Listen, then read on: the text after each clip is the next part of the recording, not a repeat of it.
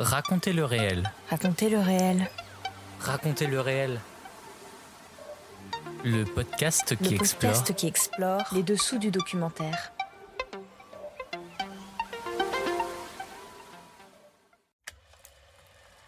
hors série, Ciné TV et la production documentaire.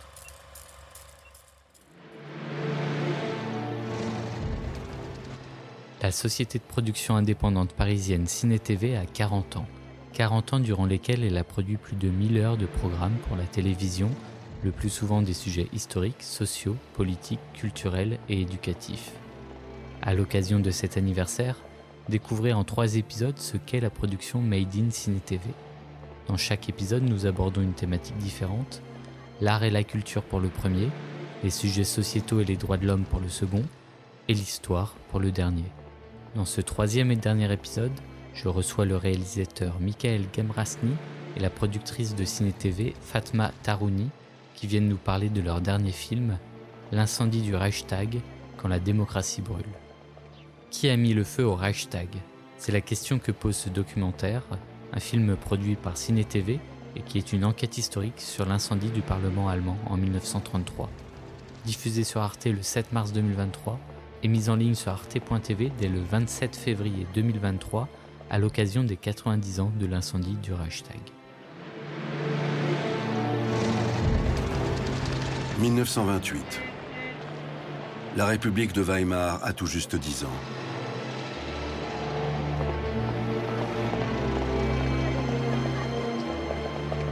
Sa proclamation à la fin de la Grande Guerre, depuis une fenêtre du Reichstag, avait coïncidé avec la défaite allemande.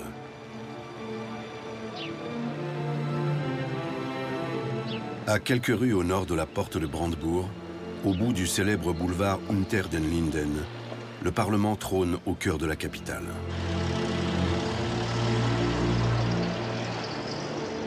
L'Empire allemand a laissé place à une république, bien fragile, attaquée de toutes parts.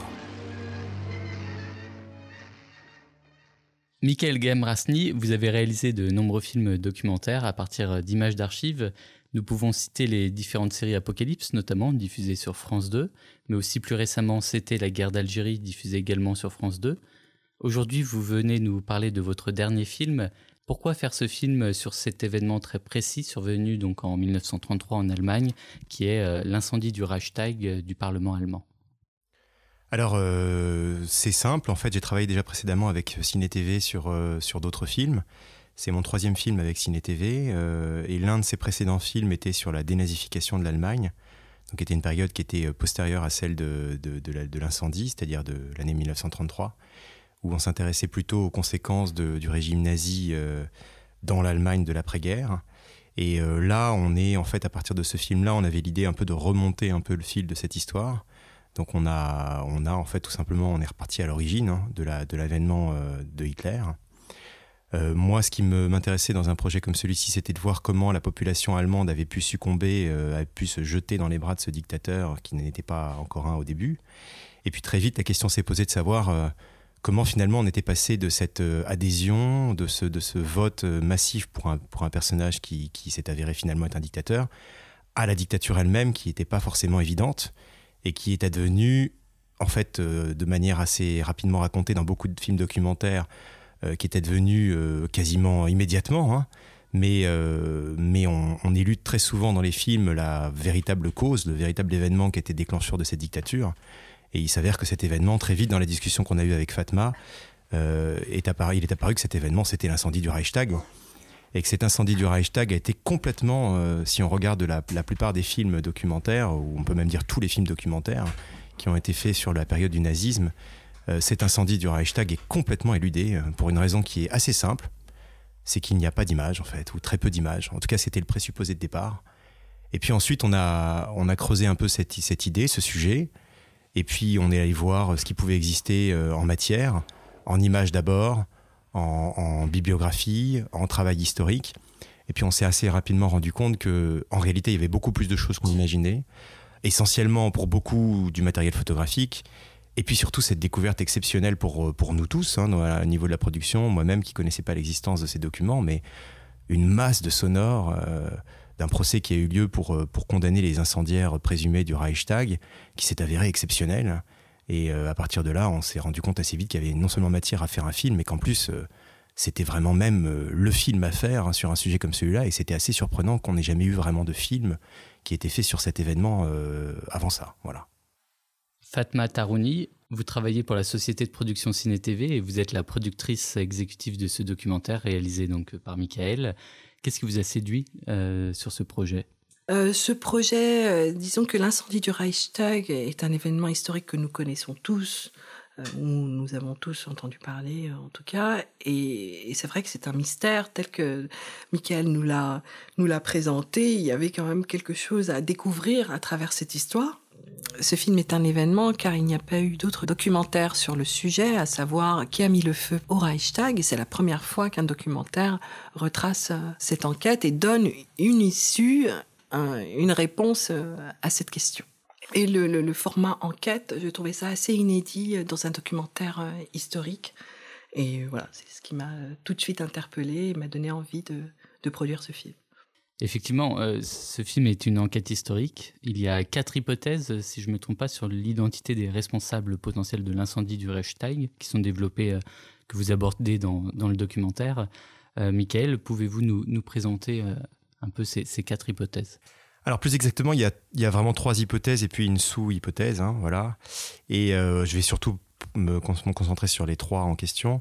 Euh, d'abord, comme l'a dit Fatma, effectivement, hein, euh, l'autre aspect qui a été exceptionnel euh, dans la, découverte finalement de ce sujet, de ce, projet, le travail qu'on a fait dessus, c'est effectivement que c'est un véritable mystère, hein, un mystère de l'histoire, comme il n'y en a pas beaucoup. quelque chose qui a à la fois servi de prétexte donc à la dictature d'Hitler, mais qui s'est avéré aussi être un, moment de l'histoire vraiment passionnant, avec beaucoup de thèses, de sous-thèses possibles pour expliquer comment, qui, euh, comment, quoi, euh, euh, comment cet événement a pu avoir lieu et, et, qui a pu être responsable de cet événement. Et donc effectivement, très vite, il y a plusieurs thèses qui ont été mises en avant, à la fois dans le déroulé chronologique des événements, puis ensuite dans l'appropriation qu'on a fait l'historiographie par la suite. Donc la première thèse évidente, qui est celle portée par les nazis, c'est la responsabilité des communistes. Et, euh, évidemment, elle donne l'occasion dans, le cadre du film de raconter à quel point cet événement, euh, cet affrontement pardon, entre communistes et nazis est absolument structurant en fait dans la période qui précède l'incendie du Reichstag. Et donc le film se charge de rappeler à quel point euh, cet affrontement communiste-nazi est vraiment essentiel et, comment il est totalement instrumentalisé par Hitler pour arriver au pouvoir, en tout cas pour être nommé chancelier, puis ensuite peut-être pour arriver euh, définitivement à mettre en place sa dictature. Donc c'est une des hypothèses du film. Euh, la, seconde, donc, cette deuxième hypothèse du film, c'est aussi de dire que les nazis eux-mêmes sont évidemment les responsables de, cette, euh, de cet incendie. c'est une thèse qui est qui est portée immédiatement, immédiatement à l'attention des gens, de la population allemande, mais aussi mondiale, dès l'événement, hein, portée évidemment par les communistes, qui renvoient en fait à la, la, thèse au visage des nazis, puisque les nazis les accusent eux-mêmes d'avoir mis le feu. Et puis il y a une troisième thèse qui est une thèse, euh, disons, celle qui finit par avoir raison de, toutes les autres euh, pendant des décennies et des décennies.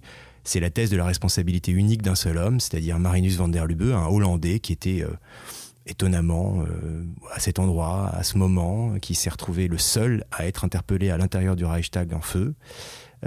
Donc ce personnage-là, pendant des décennies après la guerre, il s'est avéré que dans l'historiographie allemande, on l'a présenté comme le seul et unique coupable. Et l'historiographie depuis a évolué, l'historiographie a avancé et elle a proposé d'autres hypothèses, même si rien n'est absolument définitivement acté par l'histoire. En tout cas, clairement, aujourd'hui, on a un faisceau de présomptions, de, peut-être même de preuves, qui permettent de dire aujourd'hui qui potentiellement a plus fait euh, le coup que, que ce qu'on pouvait savoir auparavant. Voilà.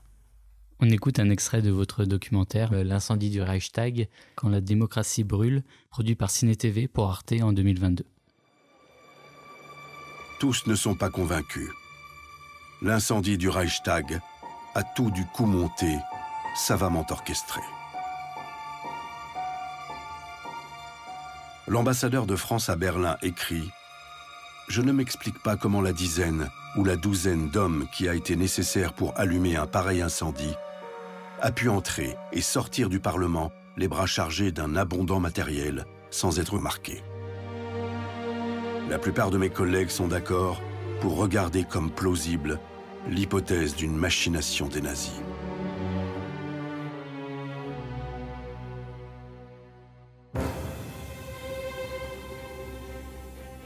Bien des choses ne collent pas en effet.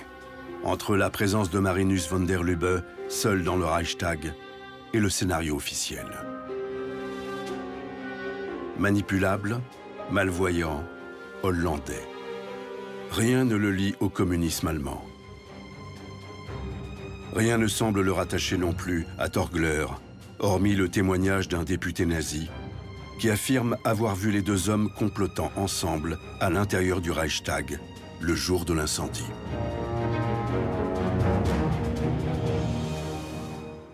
Ce documentaire est entièrement en images d'archives.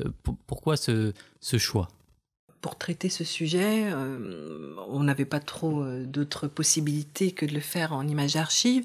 Euh, les diffuseurs actuellement ne sont pas très friands d'historiens à l'image. Ils préfèrent que voilà, ce soit les enfin que le film soit porté par un récit et par des images d'archives. Pour compléter les images d'archives, nous avons fait appel à des graphistes pour recréer des séquences en 3D.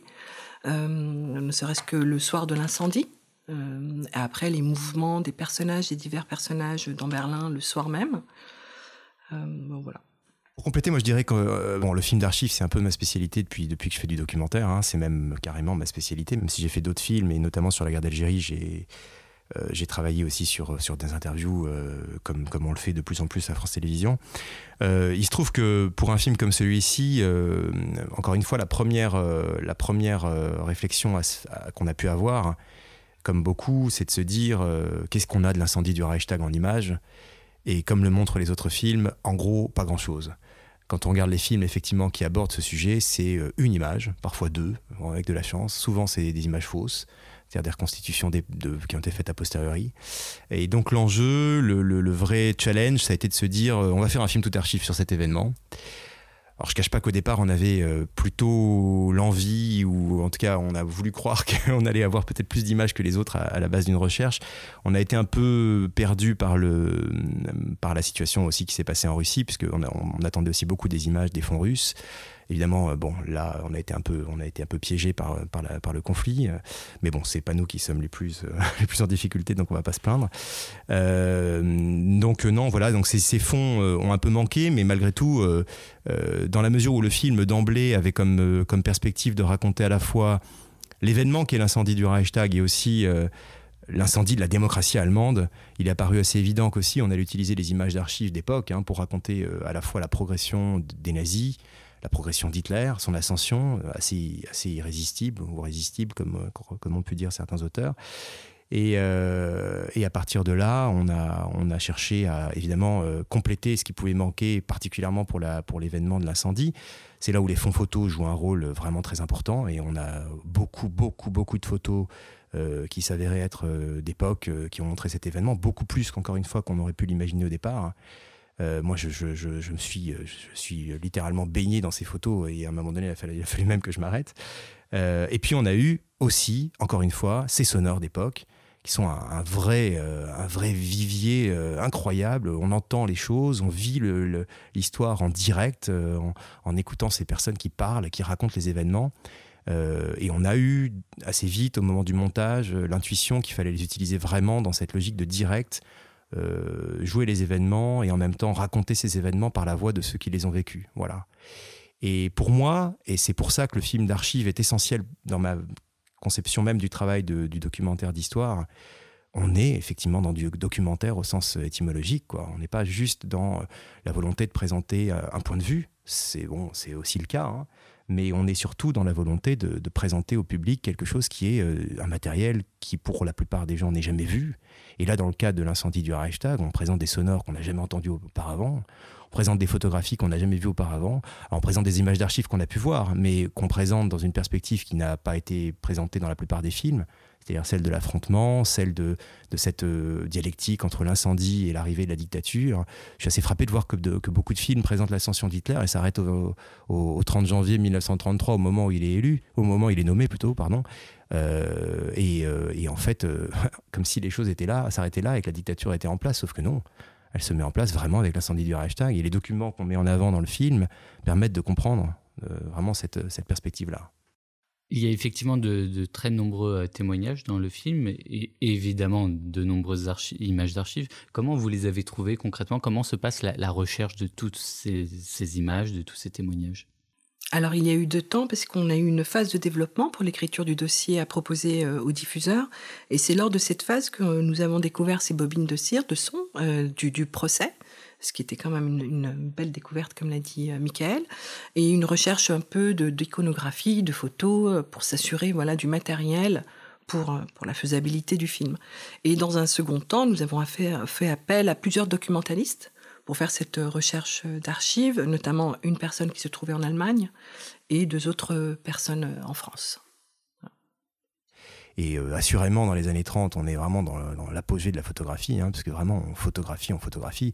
Jusqu'à la nuit de l'incendie elle-même et la présence d'Hitler au moment euh, de, feu dans le Reichstag, à la plomb du Reichstag, photographié par des, par des journalistes, c'est les images, moi je ne les connaissais pas, je ne savais même pas qu'elles existaient. Donc il y a des choses vraiment qui sont sorties euh, pour moi et, uniquement en photographie. Et donc très vite, quand on a même conçu, conçu le dossier pour le présenter à la chaîne, on a d'emblée mis en avant toutes ces photographies qui sont vraiment des témoignages incroyables d'une époque, euh, et comme, comme un événement euh, clé qui s'est déroulé immédiatement. C'est un événement, euh, comme on dit parfois pour d'autres événements comme la Révolution française, c'est-à-dire immédiat, un événement immédiat, c'est-à-dire une prise de conscience immédiate de l'événement par sa photographie. Et puis par ailleurs, il y a la résonance médiatique de l'événement lui-même. Hein. Il faut savoir que le procès des incendiaires présumés a été incroyablement médiatique. Il a été suivi dans le monde entier. Il y a eu 124 journalistes qui, qui ont été euh, accrédités par, euh, par, par, les nazis. Les nazis ont voulu en faire un spectacle. Donc, euh, par définition, on a présenté toutes sortes de photographies. On a mis en scène aussi les accusés. On les a présentés de toutes les façons. L'accusé principal, on l'a, on l'a même tellement mis en scène qu'on l'a présenté par, on l'a présenté avec, avec une boîte d'allumettes dans la main. Enfin, c'est, c'est, c'est, c'est vraiment l'apogée de, ce, cette, cette, de cette image, de cette utilisation de l'image. Disons-le, de cette propagande aussi, puisqu'évidemment le régime nazi euh, était certes naissant, mais il avait déjà les armes qui lui ont servi par la suite. Donc la propagande euh, étant là, les photographies étaient là, et donc à partir de là, on a, on a pu faire un film euh, vraiment avec, avec, avec quand même suffisamment et largement d'images pour pouvoir montrer tout ce qu'on avait voulu montrer. Voilà. Vous le dites, il y a des images, de nombreuses images de propagande aussi. Comment réussir à faire la différence entre ce qui est vrai et ce qui est faux? Alors, le principe d'un film historique comme celui-là, comme j'ai comme j'ai fait précédemment, hein, c'est évidemment de jamais prendre pour acquis l'image et de la questionner en permanence. Donc dès qu'il est possible de le faire, dès qu'on est en capacité de le faire, et moi je ne me lasse pas de le faire, euh, on met en avant les, euh, les singularités de l'image, on met en avant les moments clés, parfois ceux qui sont montrés en appuyant le fait qu'ils ont été montrés de cette façon pour cette façon. Et, et puis, et puis, et puis, à l'inverse, on met aussi en avant parfois les événements qui ne sont pas forcément très montrés par le régime. Euh, et qui permettent aussi d'appuyer d'autres réalités et qui sont en fait anti-propagandistes. Donc euh, les images, c'est un matériau. Après, le matériau en lui-même, il faut l'utiliser euh, pour ce qu'il est, c'est-à-dire parfois de la propagande, et puis il faut parfois le décrypter justement pour ce qu'il est, c'est-à-dire de la propagande. Le montage d'un film d'archives doit sûrement avoir des règles différentes là aussi que d'autres documentaires plus classiques. Alors c'est pas qu'il y a des règles, hein, c'est qu'il y a une éthique. on est euh, on est face à des images d'archives qui sont un témoignage euh, historique. Euh, on n'est pas nous-mêmes les d'abord les dépositaires de ces images. On c'est pas nous qui les avons tournées. C'est un matériau qui date, qui, qui, est, qui, est, lié à une époque, à un moment, à un instant T. Il a été filmé par des par des opérateurs. Il a parfois été filmé à des fins qui sont évidemment, comme on l'a dit tout à l'heure, des fins de propagande.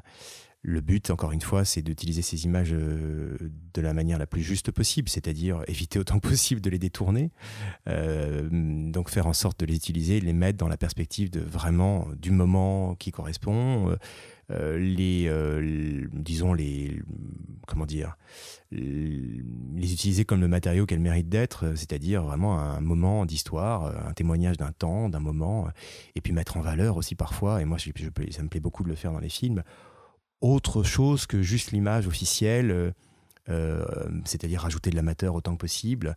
Là, dans ce film, on a des images amateurs, moins que dans d'autres films que j'ai pu faire, mais il y en a quand même, qui permettent de voir aussi la progression d'Hitler par le bas, qui permettent de voir comment des populations euh, donc ont, adhéré au régime, qui permettent de voir comment des chemises brunes, les SA, ont participé de près aussi à ce régime, comment eux-mêmes se sont filmés d'emblée dans des situations d'adhésion au nazisme Et quand on sait que c'est les mêmes qui, les mêmes ou, parfois des SS qui par la suite vont se filmer dans des situations bien plus terribles, on se dit que voilà, la caméra est présente. Et, donc voilà, ces moments-là, en tout cas, on les utilise, on les remet en situation, on les monte de la manière la plus, la plus juste possible. D'ailleurs, j'ai un monteur, j'ai eu un monteur exceptionnel pour ce film qui est Louis Goldschmidt et, euh, vraiment il a fait un travail exceptionnel aussi euh, dans le choix des images, dans, l'adéquation de ces images euh, avec moi pour faire le film, pour la construction. et voilà, donc oui, on, fait attention à, ce matériau, ce qui n'empêche pas pour autant de le mettre en valeur. Moi personnellement, je n'ai j'ai rien contre la colorisation des images, par exemple, ce qu'on va appliquer en partie pour ce film. Et, cette colorisation, pour moi, elle sublime les images. Hein. C'est même, voilà, il y a certaines il y a eu il y a quelques années, il y en a presque plus aujourd'hui, mais des débats sur cette colorisation. Elle apporte quelque chose. Hein. Elle, place l'image beaucoup plus près de nous. Elle nous tout d'un coup, elle nous, elle, nous, elle nous paraît beaucoup plus proche. Et dans un film comme celui-ci qui montre la présence et l'avènement d'une dictature euh, aussi terrible, c'est quand même très important de, rapprocher ces, ces, images de nous pour qu'on comprenne à quel point euh, cette situation peut toujours advenir. Voilà même 90 ans euh, auparavant, on n'est pas à l'abri de cette situation-là. Et on est, nous aussi, dans une démocratie aujourd'hui. Cette démocratie, elle est en péril, comme l'a été euh, potentiellement la démocratie, comme l'a été la démocratie allemande. La nôtre est potentiellement en péril encore aujourd'hui. Voilà, elle pourrait l'être en tout cas.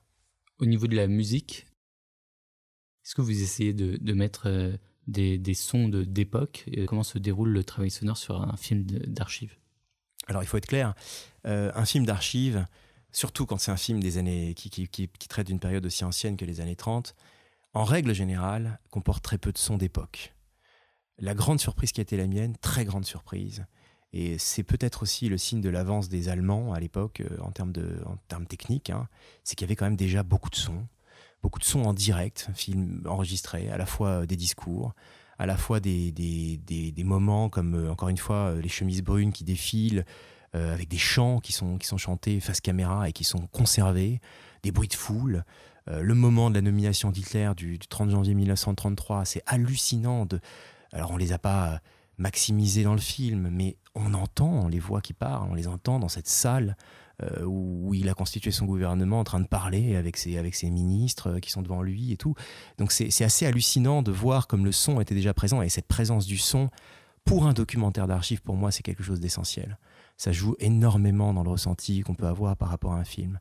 Alors évidemment, à ce son d'époque qui existe, on va rajouter évidemment des sons d'ambiance qui n'existaient pas, qui auraient dû exister, qui n'ont pas été enregistrés parce que techniquement on ne pouvait pas le faire auparavant. Et ça rajoute une dimension, une quatrième dimension à ces films. On les a, on les a, on les a vraiment euh, visuellement euh, et aussi sonorement, voilà, même si, si le mot n'existe pas. Euh, et à ça va se rajouter une couche supplémentaire, qui est une couche qui est quand même vraiment, vraiment essentielle aussi, c'est la musique. Hein. La musique, autant que possible, moi, dans les films que je fais, j'essaye de mettre des musiques d'époque, parce que ces musiques d'époque, c'est un environnement sonore, c'est ce qui euh, accompagne la vie des gens à un moment donné, à un moment précis. Donc quand on est avec les communistes, on va entendre des chants communistes qui sont des chants d'époque, on entend des, des, des, moments. Quand on est avec les nazis, on entend leurs chants nazis qui ont été captés, comme je l'ai dit tout à l'heure, dans l'instant. Et puis se rajoutent à cela maintenant des musiques qui sont plus intentionnelles, des musiques qui accompagnent la narration du film dont le but, dont le rôle est de faire en sorte de permettre aux téléspectateurs d'arriver à comprendre les inflexions du récit, à comprendre les moments qui sont des moments d'angoisse, des moments qui sont des moments, et dans ce film il y en a beaucoup, des moments de mystère, on va se questionner, on va se poser la question est-ce que c'est lui qui a fait le coup? Est-ce que c'est lui qui a mis le feu? Est-ce que c'est tel autre? Et dans ce film-là, c'était un véritable enjeu aussi d'accompagner ce récit du mystère, de, cette enquête, puisque c'est vraiment un film d'enquête où on va successivement mettre en avant telle ou telle thèse, on va commencer à se questionner sur telle responsabilité, puis telle autre. Donc la musique nous accompagne dans tout ça. Et pour moi, la musique, je vais le dire de manière tout, nette, hein, c'est vraiment l'âme du film. Hein.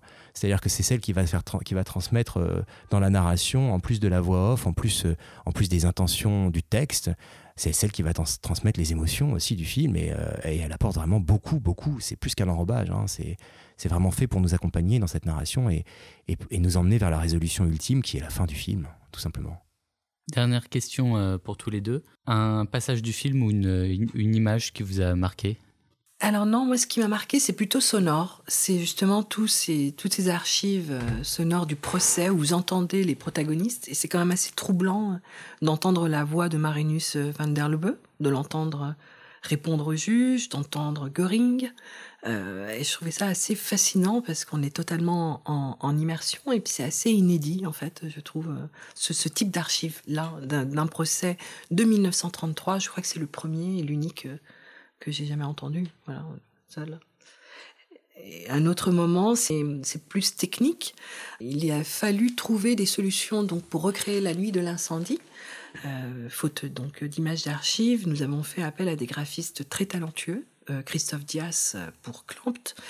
Et il a récupéré une maquette en 3D de, du Reichstag de, 1930 et en nous promettant de recréer un peu le Reichstag en 1933 des images qui seraient utilisées pour, euh, pour l'incendie. Et j'ai été vraiment bluffée par la qualité euh, de leur travail parce que à partir de cette maquette, ils ont recréé le Reichstag dans la rue, de nuit, euh, de jour, avec une pompe à incendie, enfin avec divers petits détails de décor qui, qui rendent encore plus vrai cette maquette. Et j'ai trouvé ça assez fantastique. Voilà. Alors pour prolonger, moi je suis absolument d'accord. Hein, ce qui est, euh, vous verrez beaucoup de choses dans le film. Il y a, énormément d'images qui sont exceptionnelles, euh, vraiment d'archives de l'époque. Encore une fois, où on peut voir euh, cette ascension au plus près, année par année. On voit vraiment comment Hitler est arrivé au pouvoir. On voit ces moments très forts qui sont les autodafés, qui sont d'une certaine manière des incendies en miniature. Et puis, et puis ces moments, ces moments très forts aussi, le boycott, le boycott, les boycotts antisémites qui ont eu lieu en Allemagne. Donc ces images sont très saisissantes elles sont vraiment euh, présentées dans le film. Euh, mais c'est vrai que c'est sonore, c'est quelque chose qui est assez incroyable et, euh, le fait d'entendre les voix et, particulièrement plusieurs voix dans le film hein, qui émergent, mais on a, on a mis bien en avant et on les a dans les, dans, dans les sonores. Donc la, voix de Göring, la voix de Goebbels qui était présent dans le procès, qui sont quand même des figures de premier plan du régime. Donc c'était vraiment ces figures-là qu'on entend parler et puis on voit à quel point ces voix permettent de caractériser des personnages, Göring particulièrement est un personnage qui était pratiquement cyclotimique, quoi, qui pouvait passer du, d'une sorte de, de, de, ton euh, presque aimable, presque affable, à un ton euh, d'une violence absolue en, l'espace de un quart de seconde. Donc ça, c'est des choses qu'on entend dans le film, c'est des choses qu'on conçoit dans le film, et on comprend du coup presque la personnalité de ces, ces, personnages qui, qui, sont pourtant des, figures presque presque mythique aujourd'hui, euh, à la fois dans les films et dans les dans, et dans l'histoire quoi. Donc là, voilà, cette, ça, cette, cet élément là pour moi, il joue effectivement à plein.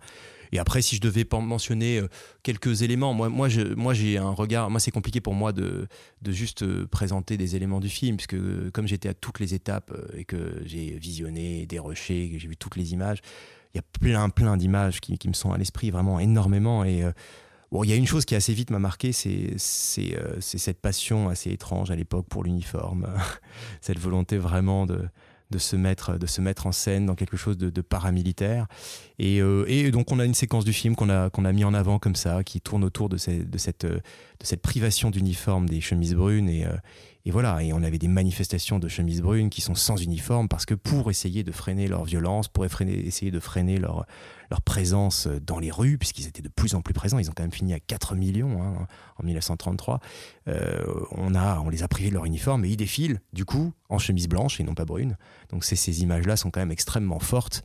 Et euh, quelques semaines après, euh, fort des 107 députés qui arrivent finalement au Reichstag, eh bien, ces députés euh, qui, sont, qui possèdent leur immunité parlementaire, eh bien, ils, arborent, ils arborent leur chemise brune à l'intérieur du Reichstag en signe de défi. Donc ça, c'est des, des, choses qui sont quand même assez, euh, assez frappantes et qu'évidemment, on a, du coup, on a tenté de, de, mettre en avant dans le film. Merci, Michael Gemrasni et Fatma Tarouni. Merci. Merci. On rappelle que votre film L'incendie du Reichstag, quand la démocratie brûle, est diffusé le 7 mars 2023 sur Arte à 20h55 est visible sur arte.tv à partir du 27 février 2023.